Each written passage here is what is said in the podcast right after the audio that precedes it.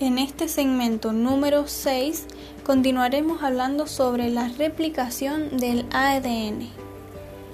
La replicación del ADN utiliza polimerasas, que son moléculas dedicadas específicamente solo a copiar ADN. Replicar todo el ADN de una sola célula humana lleva varias horas y al final este proceso, una vez que el ADN se ha replicado, en realidad la célula tiene el doble de la cantidad de ADN que necesita. Gracias a la complementación entre las bases que forman la secuencia de cada una de las cadenas, el ADN no tiene, tiene la importante propiedad de reproducirse idénticamente, lo que permite que la información genética se transmita de una célula madre a las células hijas, y esa es la base de la herencia del material genético. La replicación ocurre con la ayuda de varias enzimas. Estas abren las moléculas de ADN cuando rompen los enlaces de hidrógeno que mantienen unidas las dos hebras.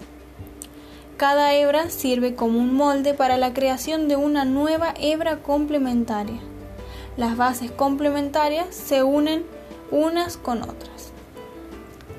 La principal enzima involucrada en esto es la ADN polimerasa, que une los nucleótidos para sintetizar la nueva hebra complementaria.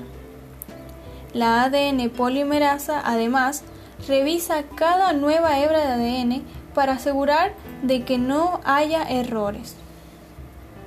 Un error en el proceso que copia el ADN durante la división celular puede provocar cambios genéticos en las células hijas que pueden heredarse durante varias generaciones.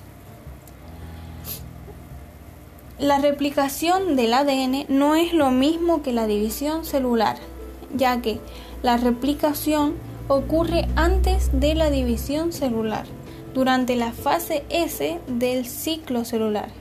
Sin embargo, la replicación solo se refiere a la producción de nuevas cadenas de ADN, más no de nuevas células. La diferencia entre las cadenas líder y las rezagadas es que la cadena líder se forma hacia la horquilla de la replicación, mientras que la cadena rezagada se forma en dirección contraria y se aleja de la horquilla de la replicación.